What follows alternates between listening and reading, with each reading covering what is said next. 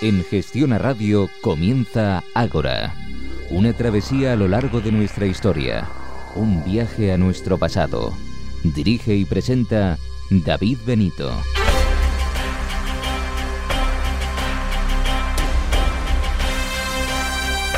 Buenas noches y bienvenidos a una nueva edición de Ágora. Bienvenidos a su cita con la historia.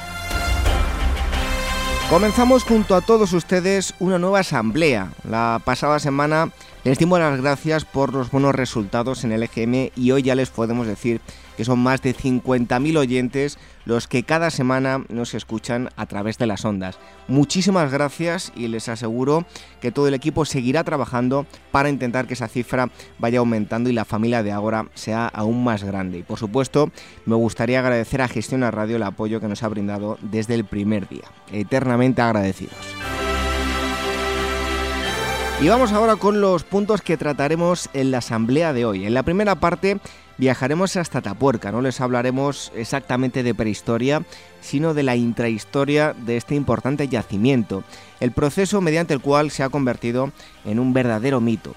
Después daremos paso a la sección La historia en imágenes con una fotografía muy reivindicativa. Y en tercer lugar les propondremos varias rutas científicas por la ciudad condal. Para terminar, noticias de actualidad. Nuestra página web www.agorahistoria.com, el Facebook facebook.com barra agorahistoria programa y el email para cualquier duda o sugerencia contacto arroba agorahistoria.com, el Twitter arroba agorahistoria. El equipo del programa Jorge Roldán en la producción, en la redacción Gema García Ruiz Pérez y en los controles Daniel Núñez. Reciba los saludos de David Benito. ¡Comenzamos!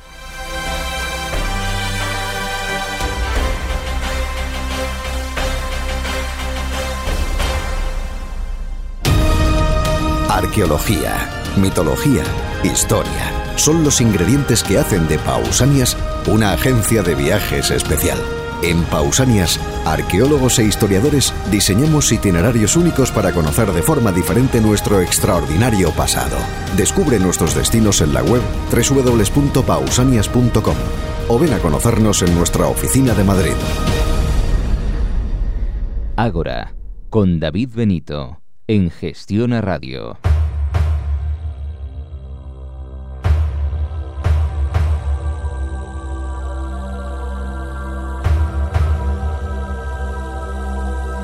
Años atrás, muy pocos conocían Atapuerca. Los hallazgos del yacimiento prehistórico hizo que la citada sierra se convirtiera en un auténtico mito. Habitualmente se utilizan expresiones donde la palabra Atapuerca quiere decir que algo es muy antiguo. Ese es el mejor ejemplo de que hemos asimilado, por lo menos en España, perfectamente que es ese lugar eh, ubicado en la península ibérica donde hasta el momento se han encontrado fósiles de homínidos con más antigüedad eh, dentro de Europa. Todo este proceso no ha sido algo fortuito, sino que ha estado muy estudiado. Cada paso que se ha dado a la hora de difundir todos los hallazgos ha sido algo muy meditado. Oliver eh, Hochadel es historiador de ciencia, trabaja para el CSIC y en 2013 publicó un libro llamado El mito de Atapuerca, Orígenes, Ciencia, Divulgación libro con el que tengo que reconocer que he disfrutado enormemente y que les recomiendo si les gusta la prehistoria. Hoy está con nosotros para hablarnos de todo este asunto. Oliver, buenas noches y muchísimas gracias por atender la llamada de Ágora. Buenas noches. Eh, vamos a empezar por el principio, Oliver. Atapuerca se descubre gracias a la construcción del ferrocarril.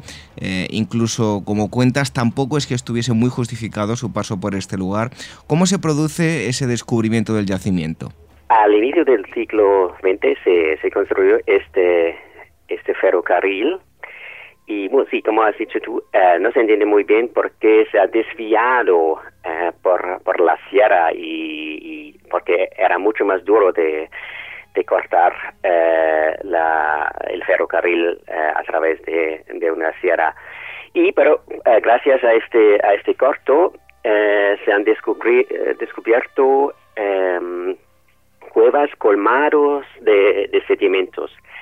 Y, pero no hasta el, bueno, años eh, 50, 60, 60, se ha entendido eh, muy bien que es, una, es un, tesoro prehistórico la, la sierra eh, de Atapuerca. Y el proyecto de, de investigación de Atapuerca no empezó hasta el año eh, 1900 1978 cuando Emiliano Aguirre, el, el paleoantropólogo más destacado de, esta época, empezó con, con este proyecto. Precisamente a, esa época nos tenemos que remitir porque antes de que este inmenso, e importante yacimiento prehistórico de, Atapuerca se convirtiera en lo que es hoy, eh, en sus inicios, eh, bueno, pasó por, por manos extranjeras, ¿no? Atapuerca mismo no, eh, porque no, no se sabía muy bien que, que, que contiene estas, estas riquezas. Una vez que, empezaron a, excavar en los años 80, sí hubo, hubo unos intentos de paleontólogos franceses eh, diciendo, bueno, en, en España no hay, no hay paleontólogos de verdad, solo hay arqueólogos, entonces sería mejor si nosotros, los franceses, lo, lo trabajamos porque tenemos más, eh, más experiencia, más, más instrumentos, etcétera, etcétera y pero eso no se no se produjo eh, Aguirre eh, siguió con el con el proyecto y bueno y de esta manera se ha convertido un proyecto digamos muy muy español eh, precisamente el, gran éxito de, sus directores de bueno en, aquella época Carbonell, Arzuaga, Bermúdez de Castro ya no es tanto lo que se ha encontrado que es muy importante, sino de alguna forma que evitaron que investigadores extranjeros se apropiasen del yacimiento y se formara un equipo eh, básicamente casi en su totalidad español, ¿no? Sí, eh, creo sería útil de, de, hablar un poco del tema que bueno, del llamado eh, colonialismo científico. Y eso es la idea que, España es un, país en términos de, ciencia un poco, digamos, retrasado, entre comillas, y que a largo del siglo XX, no en, en, en Atapuerca, pero en, en, otros yacimientos y sobre todo en, en Altamira, eran siempre los eh, y, y, y, otros que, que los, los extranjeros eh, mandaron o eh, bueno, por ejemplo, que, que eh, las, las pinturas rupestres en Altamira son auténticos o no, eso deciden los, los extranjeros. Pero bueno, tenemos que, cuidar un poco que eso es una lo del eh, colonialismo científico y, que siempre los los em, los extranjeros explotan la, la, riqueza prehistórica de España es siempre eh, una retórica, ¿eh? es una retórica para formar una, una comunidad científica propia y para aglutinar estos estos miembros, porque em, la disciplina de, arqueología, de paleontología, solo estaba, bueno, eh, formándose en, en estos años y por eso era muy, muy importante de cerrarse por, por dentro y de tener, digamos, un, un entre comillas, un enemigo de, de, fuera. Entonces, en ciencia siempre hubo em, colaboración con extranjeros. Nunca es tan claro, digamos, que hay los, los malos extranjeros y los, los, los, los buenos españoles.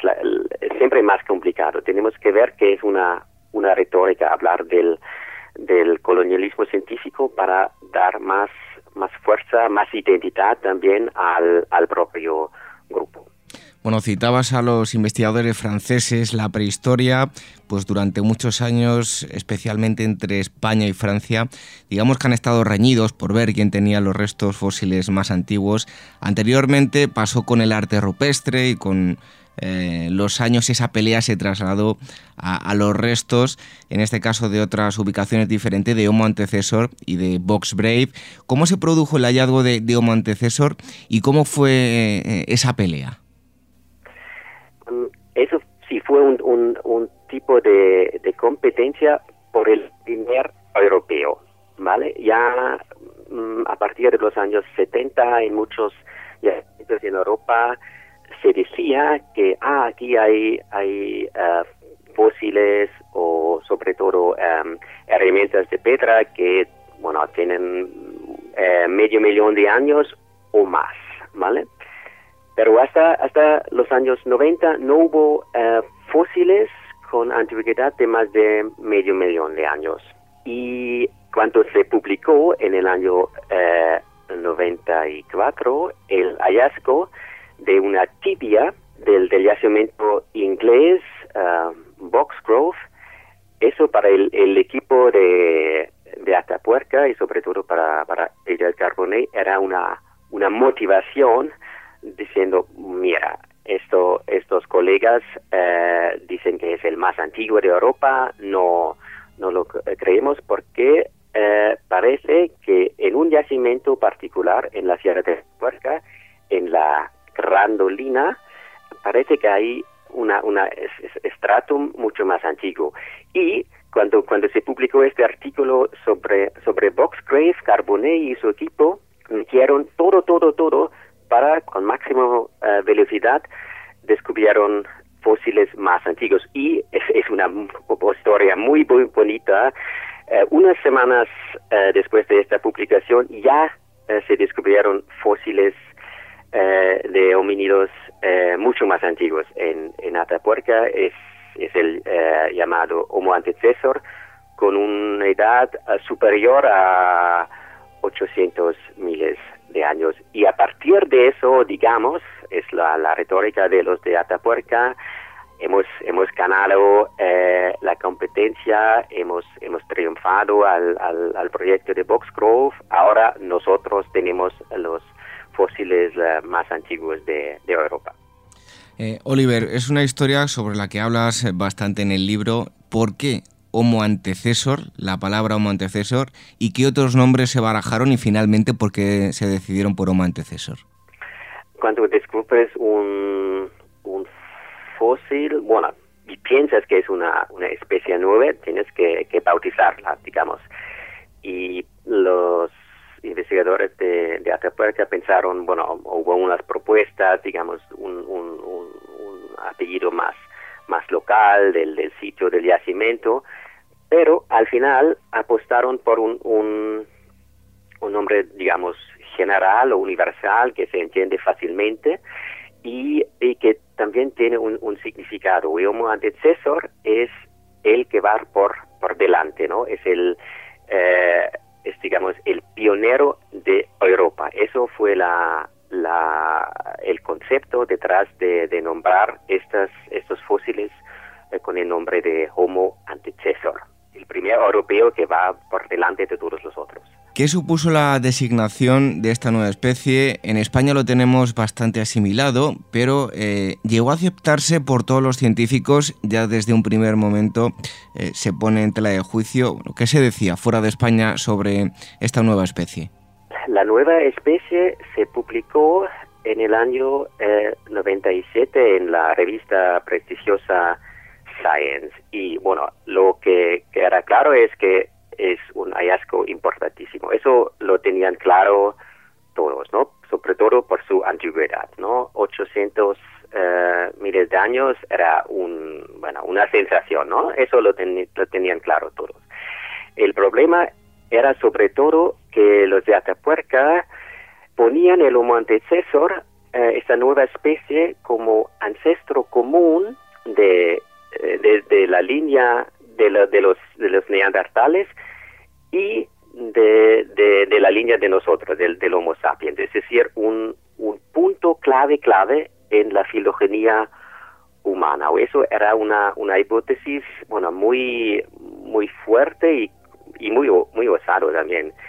Y por eso hubo muchas críticas ya eh, de, de investigadores de fuera diciendo, bueno, eso no falta faltan más fósiles eso es demasiado osada eso no no no no los creemos tanto y hubo un bueno un debate durante durante años sobre este este puesto en la en la filogenia em, de, de, la de la especie y en la actualidad yo he escuchado, tampoco vamos a dar nombres, pero sí me he encontrado con personas que no están de acuerdo, siguen estar de acuerdo, españoles, eh, en cuanto a la designación de, de Homo antecesor. Incluso algunos piensan esta designación eh, podría desaparecer. ¿Cuál es el momento actual de los científicos, tanto en España como fuera de España, en torno al Homo antecesor? Es una situación un poco raro porque este artículo de 97 hubo seis, seis autores del equipo de, investigación de Atapuerca y hablado con, con ellos y parece que tres de ellos mantienen más o menos esta, esta interpretación de la, con, el Homo antecesor en este punto clave de la filogenia humana. Y los otros tres, entre ellos eh, Carbonell y José María Bermúdez de Castro, diciendo que nos hemos e-, e-, equivocado. Es, es más una, una rama extinguida y apostan más por un escenario eh, asiático, digamos, es decir, que, que Homo antecesor es, es relacionado con, con especies que después se, fósiles que se habían encontrado en, en Asia. Es decir, eh, digamos, el, el, equipo mismo es un poco, es un poco dividido.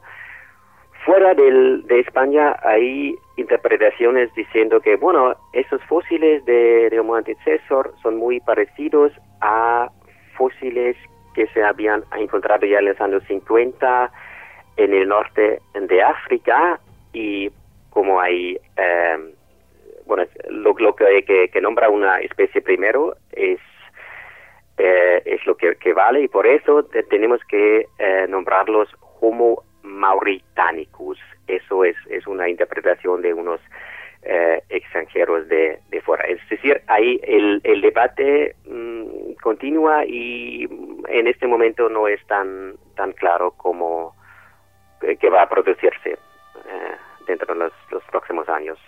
Eh, Oliver, en cuanto al más cercano competidor de Atapuerca, eh, hemos hablado que había competidores tanto con británicos, franceses, pero en sueno peninsular también eh, hay competidores entre españoles.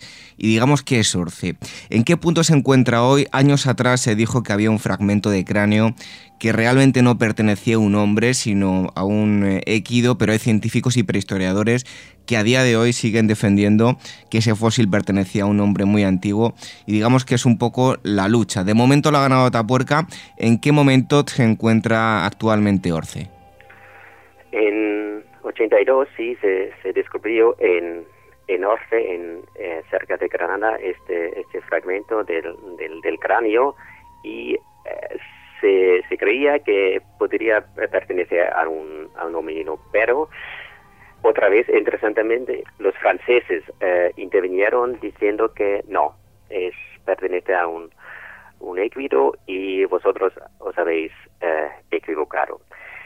La historia es que, eh, salvo al descubridor mismo, el Joseph Gibert, y muy poca gente de su entorno, nadie defendía más a partir de los mm, años 90 eh, esta, esta interpretación y se dice que, bueno, en los años 90, con los alascos de, de la grandolina en, Atapuerca, digamos, Atapuerca eh, ganó esta esta lucha, pero los investigadores dicen que esta lucha nunca se produjo, es una es un producto de los medios, a los medios les gusta que hay competencia, etcétera, etcétera. Eso hay que, que ver también. Pero eh, lo, lo, que es claro es que eh, es muy, muy probable que este, este fragmento de Orfe no es, es homínido. ¿eh? Pero eh, lo que ha producido en los últimos años en Orfe es que se ha encontrado mucha industria lítica, eh, otros pequeños fragmentos de fósiles y esas son publicaciones del, del año 2013 y ahora es bastante claro que sí, eh, en Orfe es muy probable, hay mucha evidencia que hubo homínidos eh, allá eh, hacia un millón doscientos tres doscientos miles de años, algo así. Y los, los de porque también lo, lo dicen, sí, sí, sí, está, está claro. Y, y es otra prueba, digamos, que ya en esta época, más que un millón de años, hubo homínidos en la, en la península. También porque en Atapuerca batió su propio récord de antigüedad en 2007-2008 eh, cuando se descubrió una, una mandíbula en otro sitio en la cima del, elefante. Entonces, bueno, ahora lo tenemos claro. Eh, no hay mucho más debate. Eh, más que un millón de años, sí, hubo, hubo homínidos en, en Europa. Eh, Oliver, en cuanto ya al yacimiento de Atapuerca eh, de forma general y su política de, difusión, además de ser un yacimiento importante por todo el registro arqueológico, y es algo que tú tratas en, el libro, ¿de qué forma eh, se han difundido todos sus hallazgos de manera que Atapuerca se haya convertido en lo que es hoy y como bien dice el título de, tu libro, se ha convertido en un mito, ¿no? ¿Cuál ha sido su política de, difusión ante los medios de comunicación? Sí, los, los científicos del equipo de Atapuerca siempre decían necesitamos el apoyo de, eh, de la gente, de los medios de, comunicación y de los de los políticos, porque si no, no vamos a obtener los recursos, el, el apoyo que es necesario para una, una excavación que, bueno, que, que, cuesta eh, mucho dinero eh, durante años y años. Y por eso, desde el principio, eh, apostaron por una, digamos, política de divulgación muy, muy activo, ¿no? Siempre buscaron el, contacto con los medios, con los políticos, etcétera. En los años 80 eso era un poco difícil porque no hubo tantos, tantos hallazgos espectaculares, pero a partir de los años 90, con los grandes descubrimientos de, fósiles, eh, tanto en la cima de los huesos, eh, donde hay, hay otra especie un poco más, más joven, y en, en, la, en la Grandolina el equipo de Atapuerca sí eh, logró muchísimos titulares, es decir, cuánto llegó el éxito científico con las publicaciones en las revistas de, de prestigio al extranjero, los, los medios eh, de España sí empezaron a, a querer mucho este este yacimiento y este equipo porque mostró que, ah, la ciencia española parece que no es tan, tan retrasado, al, al, al contrario, estamos entre los, los primeros del, del mundo con estos hallazgos espectaculares, con esas eh, publicaciones en Science, en Nature, etcétera,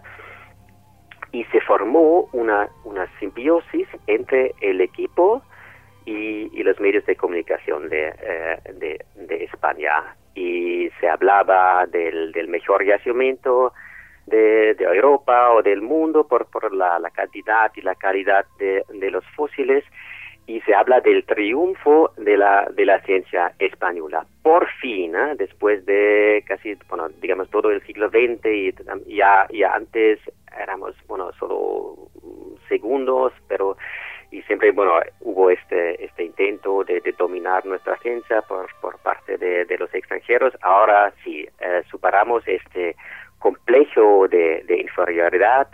Vamos a formar un equipo eh, español y damos un ejemplo también para los los, los otros eh, científicos españoles cómo hacer ciencia con, con éxito con, con proyección pública. Y porque el, el antigüedad de los fósiles era tan, eh, tan grande, tan, eh, este yacimiento se ha convertido en el nuevo inicio de, la historia de España. Eso tiene que ver también que, por ejemplo, eh, aparecen en sellos de, de, de correos ¿no? de España.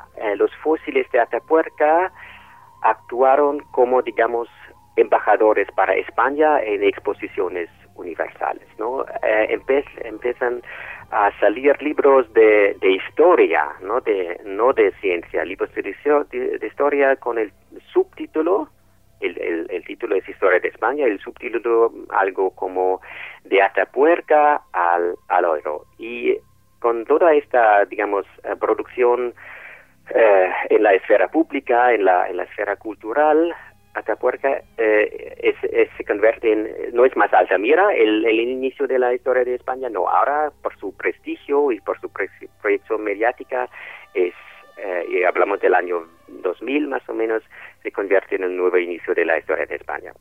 Ya para concluir, una última pregunta, Oliver. Eh, algo que me ha sorprendido muchísimo leyendo el, el libro, y es que fuera de España, bueno, ¿qué se dice de Atapuerca? Porque eh, y aquí viene lo que me ha sorprendido cuando cuentas que dabas charlas fuera de España. Casi todas las personas que no están relacionadas con el ámbito de la prehistoria, por lo general, no saben ni dónde está ni qué significa eh, este importantísimo yacimiento de Atapuerca, algo que nosotros tenemos asimilado y creemos que es conocido a nivel mundial, pero fuera de España, fuera del ámbito científico y prehistórico, eh, no se suele conocer, ¿no? Es así, me, me sorprendía mucho y la única explicación que, que tengo yo es que la proyección mediática eh, de Atapuerca es casi total en España. Todo el mundo en España conoce el, el, yacimiento o por lo mínimo sabe que es algo muy antiguo y muy famoso. Pero mucho, mucha de esta mm, de esta divulgación se produjo en, en un marco nacional, digamos, nuestro científicos, nuestro éxito, el triunfo de la ciencia española, se, se crea un tipo de burbuja nacional, digamos, que, que se con, una insulación hacia afuera, que porque está dentro escrito de, un marco nacionalista, digamos, em, es un poco difícil de, eh, de vender, digamos, y de, de divulgar todo eso en, en el extranjero. Pero al mismo tiempo hay que decir, eh, los, los, el equipo de, de Atapuerca siempre ha entendido de, de llegar al, al, al extranjero, incluso para, para, para atraer turistas ¿no? a, al, al yacimiento, al nuevo Museo de la Evolución Humana en Burgos, etcétera, etcétera, pero con un éxito limitado, digamos, ¿no? Eh, y no es fácil de, de divulgar fuera del, del, propio país, ¿no? En, es claro que en, en, creo que muchos españoles no, no conocen muy bien los yacimientos más famosos de, digamos, eh, Alemania o, Reino Unido, ¿no? Es, siempre hay una, un tipo de burbuja nacional que conoces muy bien tu, tu país, tu entorno, porque los medios lo, de lo que hablan normalmente eh, son, son los, los propios éxitos nacionales, ¿no? Y por eso les cuesta mucho eh, al equipo de Atapuerca de llegar a, al público al público exterior. Lo intentaron, ya ya lo, lo han intentado desde desde más que 10 años, creo, pero todavía ah, bueno, falta falta mucho para para que sería más más conocido en el en el extranjero. Porque no es fácil, ¿eh? no es fácil, no es de, de, de, de salir de esta de esta burbuja. Bueno, pues eh, le agradecemos muchísimo al autor de este libro que haya estado con nosotros, a Oliver eh, Hochadel, El mito de Atapuerca, Orígenes, Ciencia y Divulgación. De verdad le felicitamos por, por, su fantástico trabajo y yo recomiendo encarecidamente a todos aquellos que quieran ver la evolución de Atapuerca y de la prehistoria también en general, que se dan muchos datos, que eh, lean este fantástico libro. Oliver, muchísimas gracias por haber atendido la llamada de Ágora. Muchísimas gracias a ti, David. Un fuerte abrazo nosotros, continuamos eh, en Ágora, dejamos la prehistoria a un lado, pero seguimos disfrutando con los contenidos que siempre nos eh, llevan a rememorar a nuestros antepasados, la historia. Este mes, en Desperta Ferro Contemporánea, Madrid, 1936. Revive con Despertaferro los primeros compases de la Guerra Civil Española, el imparable avance nacional hasta las puertas de Madrid y la defensa ultranza de la capital por las fuerzas republicanas. A la venta en librerías, kioscos, tiendas especializadas y www.despertaferro-ediciones.com.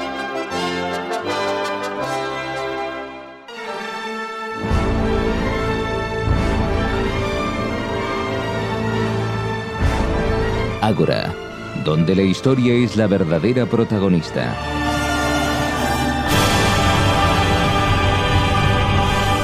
Con David Benito.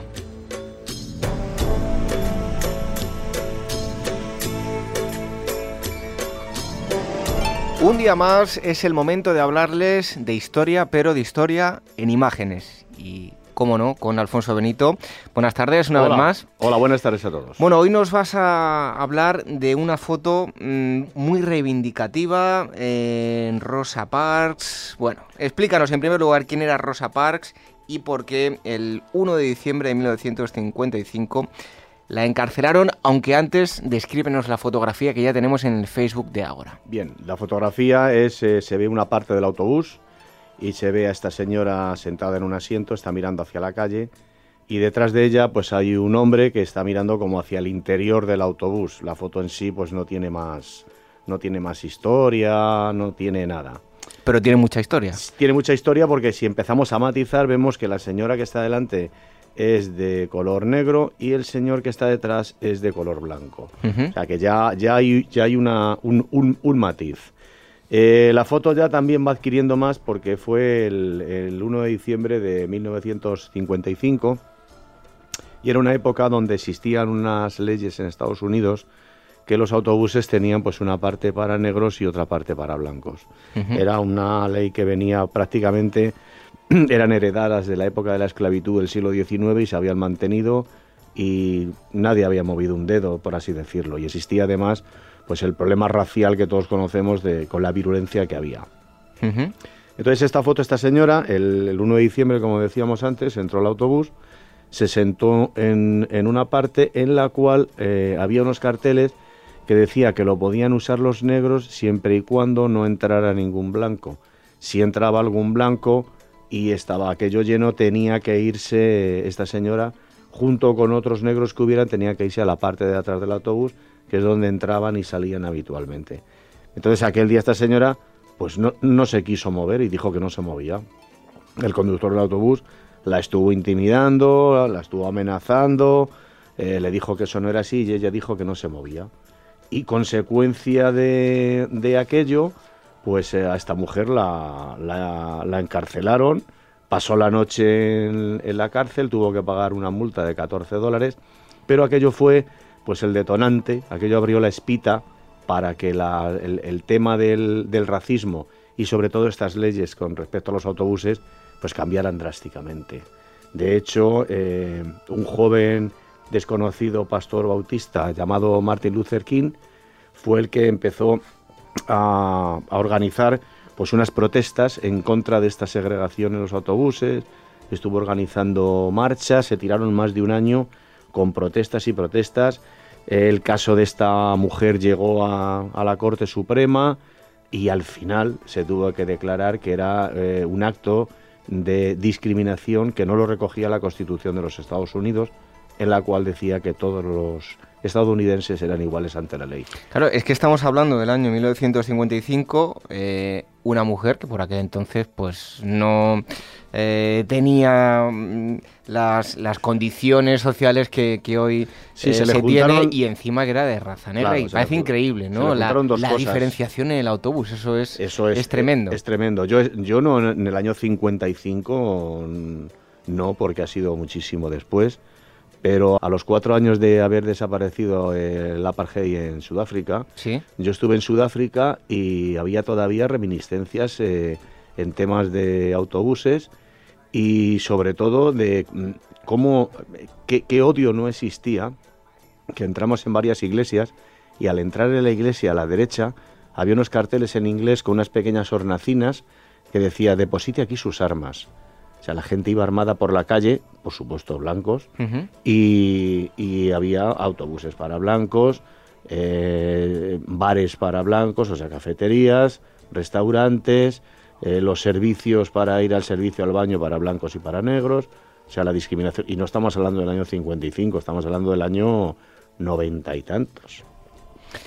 Bueno, me imagino que mm, Rosa Parks se convertiría en pues un símbolo dentro de, la lucha racista en Estados Unidos, ¿no? Sí, efectivamente, porque me parece, si no me equivoco, que esta, esta mujer fue recibida, ha sido recibida por Obama, no sé si hay alguna foto de ella por Obama, y además fue un caso que, que se convirtió pues, en un símbolo, igual que el Martin Luther King, que entonces no era nadie, y a consecuencia de este mínimo hecho, pues eh, todos sabemos a dónde llegó y dónde está, a dónde ha acabado, en teoría, por lo menos, la segregación racial en Estados Unidos. Bueno, hoy en día, afortunadamente, cada vez, eh, y eso quiero creer, vamos siendo mejores personas, vemos em, actos de, racismo en, el fútbol que rápidamente se condenan incluso sabemos eh, reírnos de ello y por otro lado tomarnos de, forma seria, ¿no? Pero afortunadamente cada vez van siendo menos las muestras de, racismo, aunque bueno, de vez en cuando hay algún loco descerebrado por ahí suelto que, la lía. Eh, Alfonso Benito, muchísimas gracias por haber estado un día más y habernos eh, hablado de esta foto que tenemos en nuestro Facebook, recuerdo, facebook.com barra Agora Historia programa y de la que podrán indagar y conocer muchas más historias y profundizar de todo esto que les hemos contado. Pues nada, buenas tardes a todos. Te esperamos dentro de muy poco. Nosotros continuamos aquí en Ágora hablándoles de historia.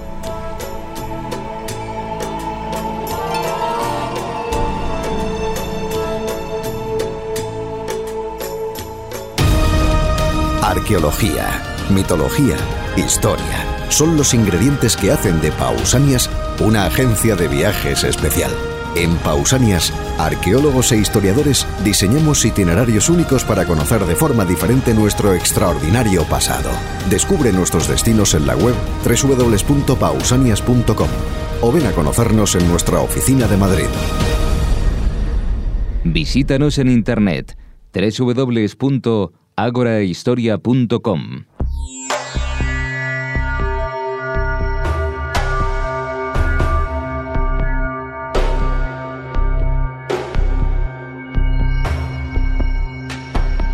Llega el momento en el que en Ágora nos ponemos un calzado cómodo porque vamos a andar. Otras ciudades como París, Berlín o Madrid ya las tenían, eh, me refiero a sus propias rutas científicas y desde hace poco también eh, Barcelona las tiene. Dichas rutas han sido publicadas en la revista científica eh, Physics in Perspective. Los investigadores que han ideado dichas rutas son Xavier Roque y Antoni Rocarrosel. A este segundo lo tenemos al otro lado del teléfono. Antoni, muchísimas gracias por atender la llamada de ahora. Estamos encantados de, que esté con nosotros. Muy bien, muchas gracias también. Sí. Eh, Antoni es doctor en ciencias por la Universidad Autónoma de Madrid, además es profesor titular de Historia de la Ciencia en la Universidad Politécnica de Cataluña de Barcelona y como ya hemos dicho uno de los investigadores que ha trazado esta ruta, estas cuatro rutas científicas. Eh, Antonio, ¿de dónde surge la idea de, elaborar estas cuatro rutas que, hemos citado? Bueno, eh, la revista esta Physics in Perspective tiene una sección que se llama The Physical Tourist, que bueno es una, denominación un poco así eh, en broma, ¿no? porque quiere decir el turista físico, pero nosotros podríamos llamarle el, físico turista más bien, y entonces, eh, bueno, están eh, en cada eh, en cada número casi hay una ciudad en la que se proponen una visita de la ciudad desde la perspectiva del interés por la física. Y bueno, el, el, editor de la revista nos, nos encargó hace ya unos años este trabajo y bueno, estuvimos dando vueltas eh, Javier Roque y yo, y bueno, finalmente pensamos que si, si se trata de, de, una, de, una, de un físico turista, pues hay que, hay que hacer eh, rutas eh, para que vea eh, o, o, sienta cosas relacionadas con la historia de la física en, en la ciudad. Ahora detallaremos cada una de esas rutas, pero ¿cómo ha sido el trabajo durante todos estos años en que os habéis basado para, para realizar estas rutas? Bueno, claro, aquí tanto Javier Roque como yo nos hemos dedicado eh, a la historia de la física eh, en general, a la historia de la física en España, a la historia de la física en Cataluña, eh, en épocas distintas. Bueno, Xavier es un poco más joven que yo, pero ya, también tiene una larga, larga experiencia y bueno, ha habido otros estudios, que en, realidad este artículo pues es un artículo digamos ligero aparentemente, pero que eh, recoge las investigaciones nuestras y de otros autores, eh, diría, de los últimos 20 años.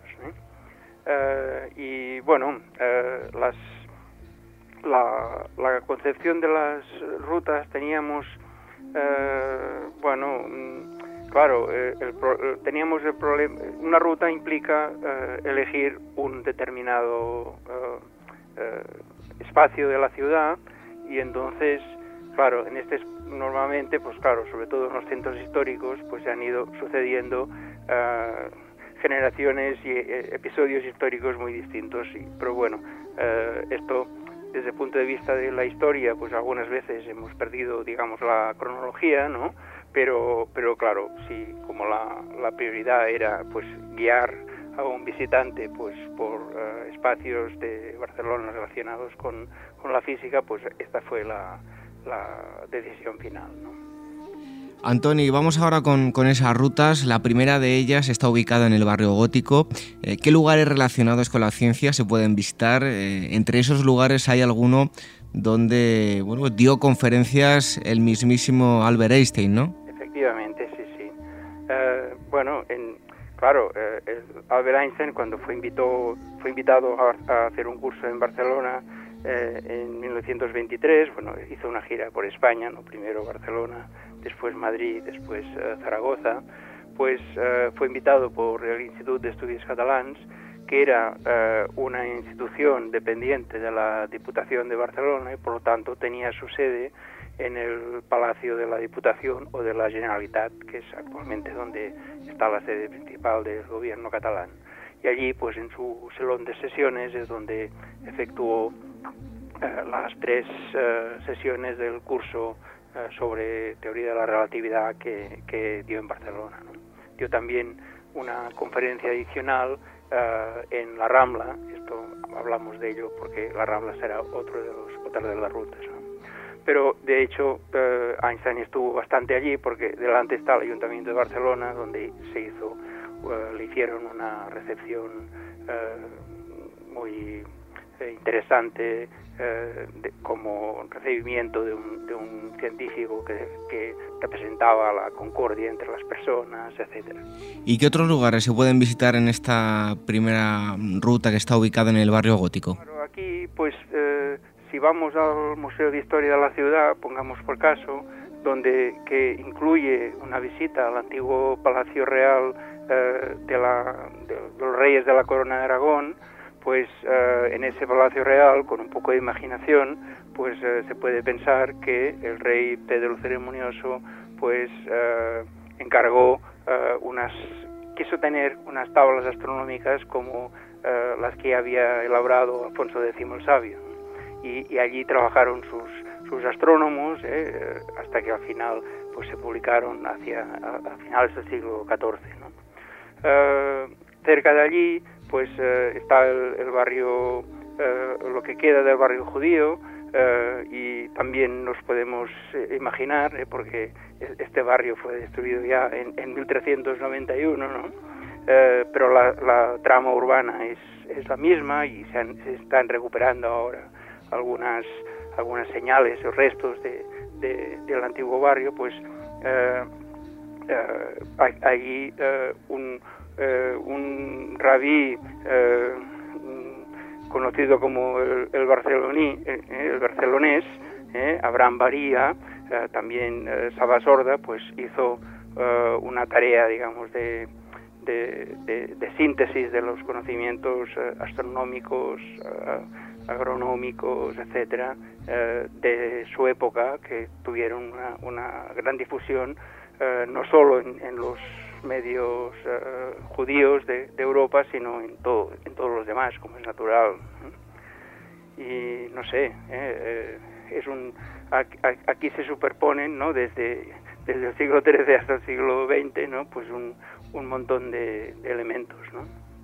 La segunda ruta propuesta comienza en, ya lo citaba, la, la Rambla. ¿Por dónde transcurre y, y, cuáles son esos lugares más emblemáticos que se pueden visitar? Sí, nosotros proponemos eh, un paseo, digamos, por la Rambla como eje, porque, bueno, eh, al principio, donde cerca de donde actualmente está la Plaza Cataluña, es donde estuvo eh, el antiguo Estudio General de Universidad eh, de Barcelona hasta el siglo XVIII, eh, en un edificio que en realidad cerraba la Rambla, no porque ahí era el final de la ciudad, había la, el resto, digamos, no, todavía no, no estaba urbanizado. Y eh, bueno, siguiendo la Rambla para abajo, pues claro, la Rambla fue centro, eh, empezó a, hacer, a ser el centro, digamos, eh, cultural y, de todo eh, de, de, Barcelona a, a, partir de finales del siglo XVIII y no y claro, no es casualidad que encontremos pues la Real Academia de Ciencias y Artes eh, de Barcelona eh, que ya tiene, pues este año celebra su 250 aniversario y bueno, yendo un poco más allá y, si, si te vas un poco hacia la izquierda, pues entras en la calle donde se recuerda que nació Salva y Campillo, médico y también uno de los inventores del telégrafo eléctrico a finales del siglo XVIII, principios del XIX yendo más para abajo, eh, ahora a la otra parte de la Rambla, pues eh, está el antiguo hospital, eh, el colegio de cirugía, donde se dieron las primeras, los primeros cursos de física experimental a finales del siglo XVIII, fue, está ahí delante del antiguo hospital y, y delante hoy, hoy en día está el Instituto de Estudios Catalans, que acoge pues la Sociedad Catalana de Física, eh, pues que es una entidad que tiene pues eh, alrededor de 600 700 socios que eh, en los que digamos representan una parte muy muy importante de los investigadores en física actuales y bueno quiere decir que la Rambla nos sirve un poco para otra vez recorriendo ahora quizás un, un periodo no tan no tan largo, pero eh, desde el siglo XVIII hasta el siglo XXI, ¿no? Eh, un poco la, la, realidad de la física en Barcelona. Otra de las rutas, la tercera, eh, parte del paseo marítimo y tiene lugares tan emblemáticos como el que albergó la Exposición Universal de, de 1888, ¿no? Sí, sí, sí, efectivamente. Aquí este es el recorrido quizás más largo porque lo, lo, hacemos partir delante del, Museo Marítimo, que son las antiguas uh, atarazanas de, de, Barcelona, que son un, un edificio, digamos, industrial uh, de los quizás son las atarazanas mejor conservadas de, medievales de, del mundo. Uh, además, claro, como fuera un, un edificio industrial tan útil, pues tienen una apariencia gótica, a pesar de que se fueron construidas durante el siglo XIV, XV, XVI y hasta el XVIII, el XIX hicieron uh, ampliaciones uh, con, la mismo, eh, con el mismo estilo arquitectónico inicial. Y bueno, y entonces pues aprovechamos esto que es, bueno, la, no, la, navegación, pues de alguna manera tiene que ver con la náutica, etcétera, y en el Museo Marítimo pues se puede se puede ver los orígenes de la enseñanza náutica eh, en Barcelona y bueno siguiendo por, el, la línea digamos eh, del puerto pues eh, se, se podía ver porque ahora lo han retirado por razones técnicas una, una maqueta de un ictíneo de Monturiol que, que fue hizo sus pruebas en, el puerto de Barcelona entre 1859 y 1867, ¿no?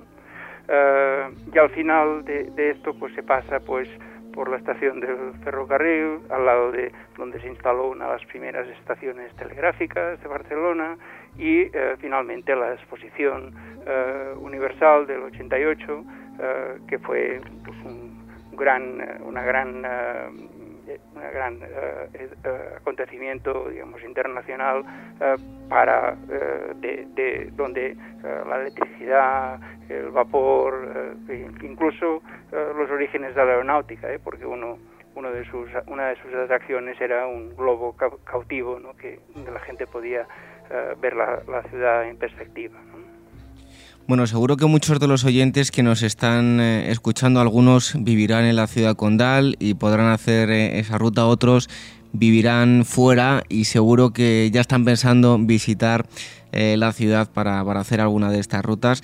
Hemos eh, hablado de tres de las cuatro rutas. Eh, todo aquel que quiera más información, me imagino que como es algo nuevo será complicado encontrar señalizaciones, pero aquel que quiera eh, recibir información y hacer estas rutas, ¿cómo puede obtener bueno, más, información acerca de las rutas? Pues, sí, aquí me parece que lo más sencillo es que se ponga en contacto con Xavier Roque conmigo, que Xavier Roque es profesor de la Universidad Autónoma de Barcelona y yo de la eh, Politécnica de Cataluña y por lo tanto nuestros eh, teléfonos y correos electrónicos, etcétera, son públicos, ¿eh? o sea que no, no hay ningún problema. Y claro, el artículo pues ah, está en una revista que, bueno, hay que estar suscrito, Y, bueno, si se consigue estar en, una entidad o, se tiene esta suscripción, pues no hay problema. Bueno, eh, y ahí por último ya, eh, ¿hay algún proyecto mm, de cara al futuro? Yo sé que es complicado, ¿no? Ahora el, dinero para la cultura pues no es que abunde precisamente de, hacer eh, algún proyecto, alguna señalización en torno a estas rutas. sí, bueno, en realidad tanto Javier Roque como yo pertenecemos a la Sociedad Catalana de Historia de la Ciencia y de la Técnica y uno de sus proyectos en realidad de este año ha sido eh, con una ayuda eh, del Ayuntamiento de Barcelona eh, iniciar algunas digamos algunas rutas científicas que están digamos en periodo experimental y la verdad es que las, primeras rutas que se han organizado son más bien eh, naturalistas y, médicas, por decirlo así, pero bueno, yo confío que, como eh, disponen de nuestro, nuestro trabajo y, evidentemente de nuestra ayuda, pues seguramente también se van a, organizar. Eh, y bueno, quiero decir que esto pronto pues habrá una página web accesible donde habrá información sobre estas rutas, cómo hacerlas, porque son rutas que están pensadas para ser rutas guiadas, etcétera. Eh, esto a través de la Sociedad Catalana de Historia de la Ciencia, pues eh, la información esta será pública en los próximos semanas o meses, ¿no? Porque esto se ha ensayado eh, pues durante este 2014. Bueno, pues interesantísimas y seguro que muchos de los oyentes están deseando realizar esas cuatro rutas por la ciudad condal. Hoy hemos estado hablando con Antoni Roca Rosell, que es uno de los ideadores de esta eh, de estas rutas. Muchísimas gracias por haber estado en Agora. A vosotros. Un fuerte abrazo a nosotros. Continuamos y enseguida llega el turno de las noticias aquí en Agora.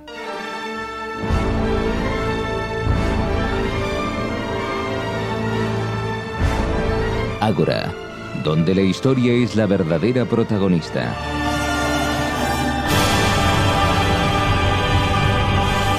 Con David Benito.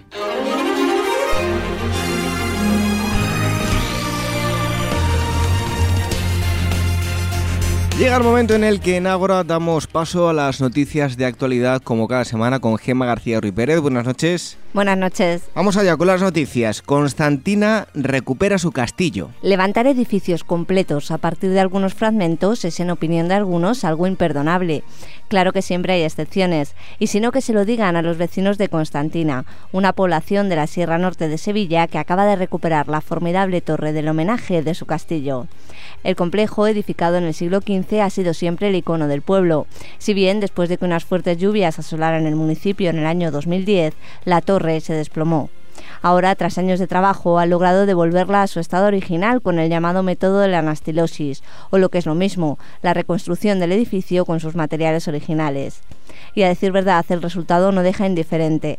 Tras meses de trabajo y un presupuesto de 600.000 euros, en su mayor parte aportado por el Ministerio de Fomento, la torre ha recuperado ya sus más de 12 metros de altura y ese estilo tan característico que aúna elementos cristianos y musulmanes. Las momias del templo de Hatshepsut nuevamente a estudio. El templo de la que fuera una de las reinas más poderosas de la historia sigue guardando secretos y con el fin de sacarlos a la luz, una misión de científicos, arqueólogos y conservadores ha decidido estudiar a las momias de los llamados sacerdotes del dios Montu.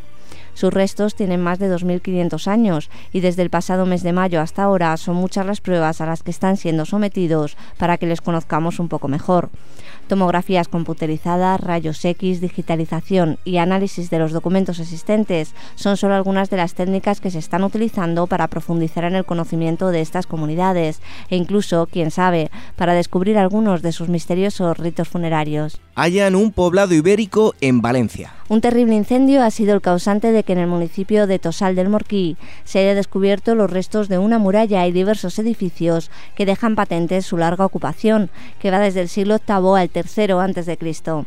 El yacimiento, que tiene nada menos que 5 hectáreas, es uno de los más relevantes de la comarca y en él llama la atención que también presenta una fase posterior de época medieval, momento en el que se estableció en Tosal una nueva fortificación. Pero ahí no queda todo. El equipo de trabajo responsable del yacimiento ha encontrado en el lugar multitud de piezas de origen romano, fenicio e hispano, que hacen pensar que el asentamiento fue testigo de multitud de intercambios comerciales. Un cráneo de Homo sapiens con rasgos neandertales reabre el debate Un nuevo examen de un cráneo humano con 100.000 años de antigüedad, que fue hallado hace más de tres décadas en el norte de China, ha dejado cao a buena parte de las tesis sobre evolución de los primeros homínidos. Al parecer se ha revelado que dicho cráneo, perteneciente a un Homo sapiens, tenía una formación del oído interno que se creía exclusiva de los neandertales, lo cual ofrece evidencias firmes de hibridación y de transferencia de genes entre una y otra especie si bien aún son muchos los expertos que siguen sin tener tan claras las implicaciones de este descubrimiento, que una vez más pone en cuestión los orígenes del hombre, sus patrones migratorios y los posibles mestizajes. Encuentran un misterioso tesoro en Inglaterra. La cueva de Dale, ubicada en el centro de Inglaterra, ha conservado durante más de 2.000 años un peculiar tesoro que ahora acaba de salir a la luz. Un escalador que se refugió en ella durante una tormenta puso en conocimiento de las autoridades y expertos el hallazgo de 26 monedas pertenecientes al Imperio Romano y a la Edad de Hierro. Y lo más curioso es que las monedas de este par de civilizaciones distintas fueron enterradas juntas, lo que supone algo sumamente insólito, y ello, en opinión de los que mejor conocen la materia, plantea un par de interesantes preguntas. ¿Cómo llegaron las monedas a esta cueva en concreto? ¿Y qué perseguía con ello la persona que las depositó allí? Hallan en Teruel unos escarabajos que convivieron con los dinosaurios. Como sucede en la mítica película de Spielberg, los insectos han aparecido incrustados en ámbar y ya se sabe a ciencia cierta que vivieron en el Cretácico inferior, es decir, hace unos 110 millones de años. Además, sabemos que uno de ellos perteneció a un nuevo género y especie, mientras que el otro, un barrenador, constituye el ejemplar más antiguo de su familia.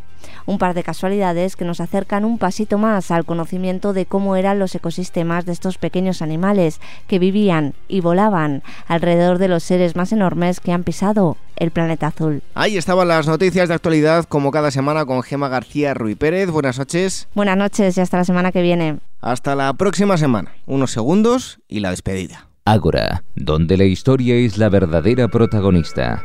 Con David Benito, en Gestiona Radio.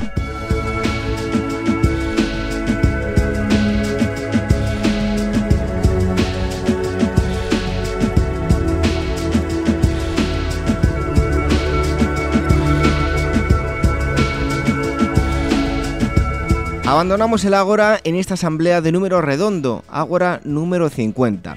Un auténtico placer haber estado con todos ustedes durante estos 50 programas y los que nos quedan. No se olviden que tenemos una nueva cita el próximo sábado de 22 a 23 horas, una hora menos en la comunidad canaria. Volveremos a disfrutar de la historia juntos, aquí, como siempre, en la sintonía de Gestión a Radio. Recuerden que pueden volver a escuchar los programas ya emitidos a través de iTunes e iVoox y encontrarán todos los enlaces de descarga en nuestra web en www.agorahistoria.com. Nuestro correo electrónico contacto agorahistoria.com y también estamos en facebook.com barra agorahistoriaprograma y en twitter arroba agorahistoria. Hoy me despido con una frase de Cicerón, orador romano. Dice así, no basta con alcanzar la sabiduría, es necesario saber utilizarla. Buenas noches, hasta la próxima semana. Sean felices.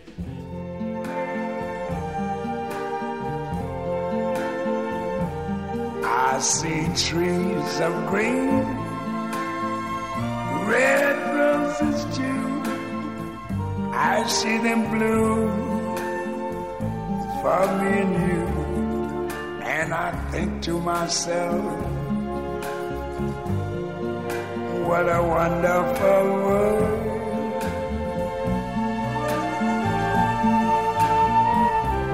I see skies of blue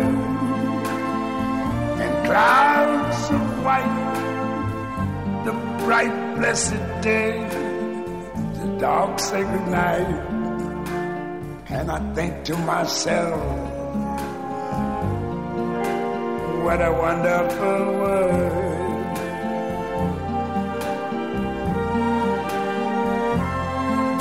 the colors of the rainbow, so pretty in the sky, are also on the faces of people going by. I see friends shaking hands,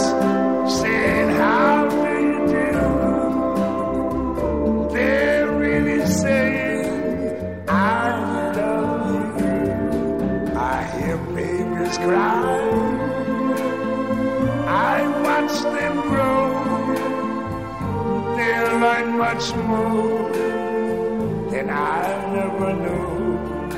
And I think to myself, what a wonderful world.